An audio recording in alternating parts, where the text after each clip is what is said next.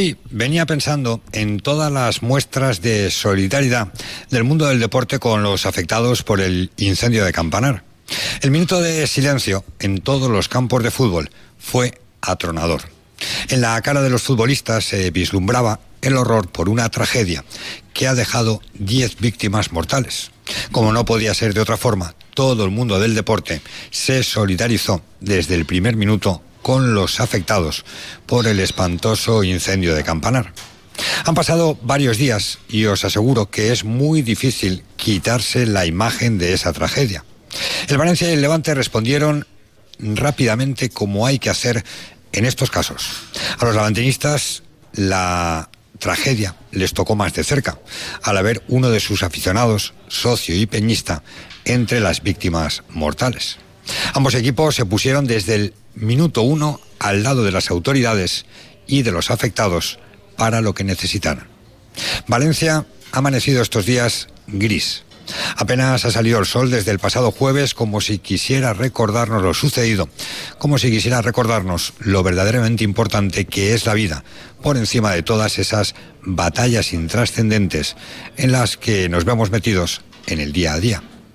Tampoco me quito de la cabeza a Julián, el conserje que con su actitud valiente y decidida salvó numerosas vidas. Cualquier homenaje que se le haga es poco comparado con lo que hizo este señor. Este señor que sí es un héroe y se merece una estatua en cualquier rincón de la ciudad. Julián, seguro que jamás olvidaremos su nombre. Ha sido un fin de semana sin fútbol para Valencia y Levante, en el que todo el mundo del deporte ha querido honrar a las víctimas de ese espantoso incendio.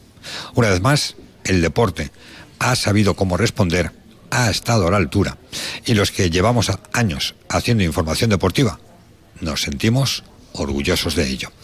Arrancamos desde el bar La Picaeta en la hora de esta noche número 12.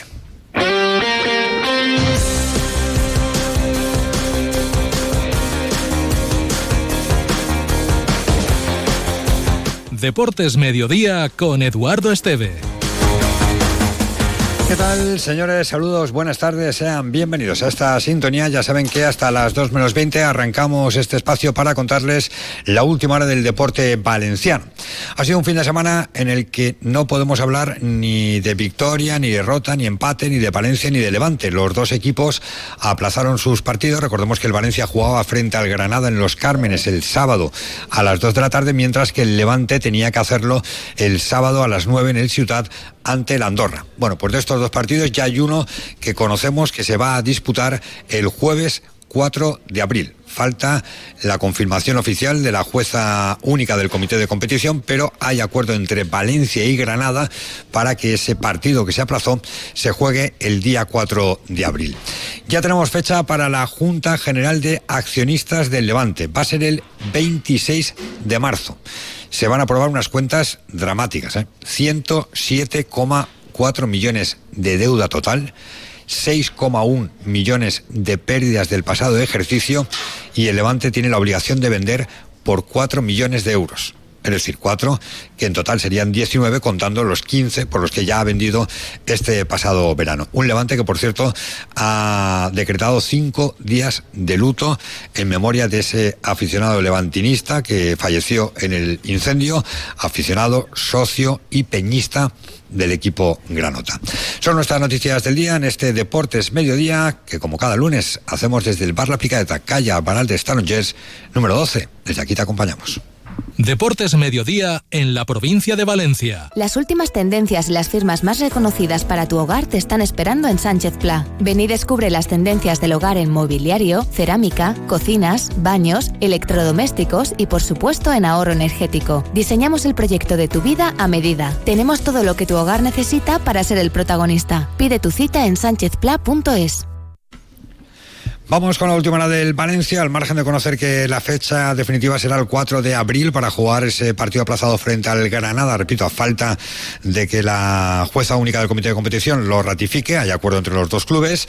Lo más inminente es que el Valencia juega este próximo sábado, lo hace a las 9 ante el Real Madrid en Mestalla y con buenas noticias desde la ciudad deportiva de Paterna. Hola, Victorio, buenas tardes. ¿Qué tal, Eduardo? Muy buenas, sí, porque Baraja cuenta con todos con todos, con toda la plantilla. ¿Ha pasado alguna vez esta temporada? Pues igual un partido o dos, pero, pero muy complicado, ¿eh? Sí, porque ya desde el mes de octubre se lesionó Andrea Almeida y a principio de temporada también tuvo alguna lesión José Luis Gallá, con lo cual eh, sí, la verdad es que es una grandísima noticia, sobre todo por el rival que viene, ¿no? Para que pueda Baraja elegir de cara a ese partido. Bueno, es verdad que a lo mejor Thierry no llegará al 100% del todo, vamos a ver cómo va evolucionando durante la semana, pero teniendo en cuenta que estamos a lunes y que queda toda la semana todavía para el partido, el que haya comenzado la semana ya trabajando con el grupo es una gran noticia.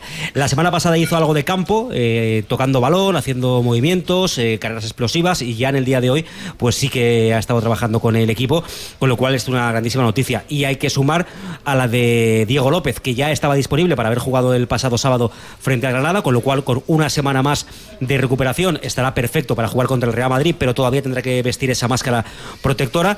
Y por supuesto lo Andrea Almeida, que también está al 100% estaba con unas ganas locas ya de jugar, pues imagínate. ¿eh? fue el último partido ante el Betis. Pues imagínate, si tenía ganas de jugar el pasado fin de semana, este partido tan importante, la reaparición, que sea en Mestalla, para el portugués tiene que ser una motivación eh, importante. Así que todos eh, disponibles, cruzamos los dedos, que durante la semana no haya ningún tipo de, torcedura, de nada extraño y que pueda contrabalaja con todos para el partido contra el Real Madrid. Es una semana además en la que se va a hablar mucho de Vinicius, desde todas las partes del mundo se va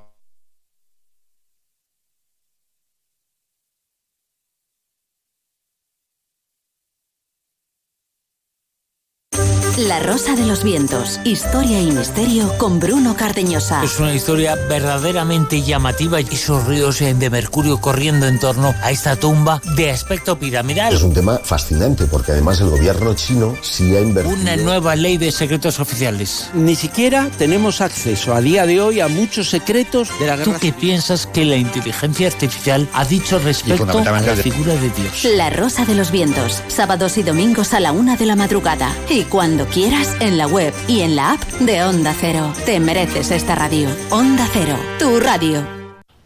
A ver, que creo que hemos recuperado esa conexión que habíamos perdido. Decía que lo de Vinicius, que viene este próximo sábado, que va a jugar ante el Valencia, que ayer estuvo a punto de ver la quinta cartulina amarilla y lo que pido es que la afición del Valencia demuestre lo que es respeto, respeto y no lo que desde algunas partes de España, del mundo e incluso desde la capital han querido tildar de algo que no es a la afición valencianista. ¿Algo más del Valencia? Sí, una cosita. Tenemos ya horario para el partido contra el Mallorca. Lo conocimos en la jornada de ayer. Es la jornada 30 eh, de la Liga. Es el próximo sábado, día 30 de marzo, seis y media de la tarde. Ese Valencia-Mallorca en Mestalla. La Junta General de Accionistas del Levante. Ay, no va a ser viernes, va a ser martes. Martes 26 de marzo. Dijo Dávila que él quería viernes para luego poder irse de copas. Es que el Levante no está para irse a celebrar nada. Las cifras son 107,4 millones de deudas, 6,1 de del pasado ejercicio y aún tiene que vender este verano antes del 30 de junio por 4 millones. Lo explicaba Diego Naises, es el director financiero del equipo levantinista. El, el, club ha presentado a cierre de la temporada 22-23 unas pérdidas de 6,1 millones de euros y una deuda financiera de 107 millones de euros, de las cuales 85,3 son eh, deuda a largo plazo, es decir, no tendrá que ser atendida eh, durante la actual temporada, y 22,1 eh, a corto plazo, de las cuales eh, nueve eran de Gedesco, que posteriormente pasarán a ser a, largo plazo.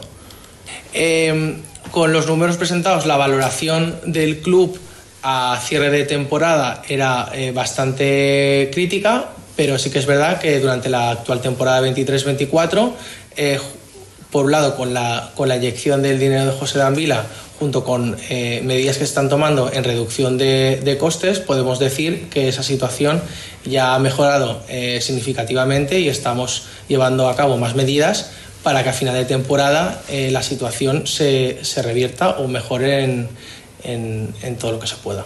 La noticia del Valencia Basket con Vitaldin Sport. En baloncesto derrota de España en el europeo, en el pre-europeo, vamos, la clasificación para el europeo, la Bélgica 58-53, complicado, se está complicando la clasificación para el equipo de Escariolo, los valencianos, Xavi, bueno, los de Valencia Vázquez, Xavi López Arosti, 29 minutos, un punto, Paradilla, 19 minutos, 5 puntos, Claver, 10 minutos y no anotó. Dejar a los niños en el cole hecho. Y me queda el atasco de siempre, el trabajo, el gimnasio. Ante días así es muy importante dormir bien. Con las gominolas de Vitalin Melatonina podrás conciliar el sueño rápidamente, descansar y estar relajado para afrontar el día a día. Vitalin Melatonina. Disponible en tu supermercado de confianza. Las clases de inglés, preparar la cena. Se quedan con las noticias. Que pasen un feliz día. Adiós. Deportes Mediodía.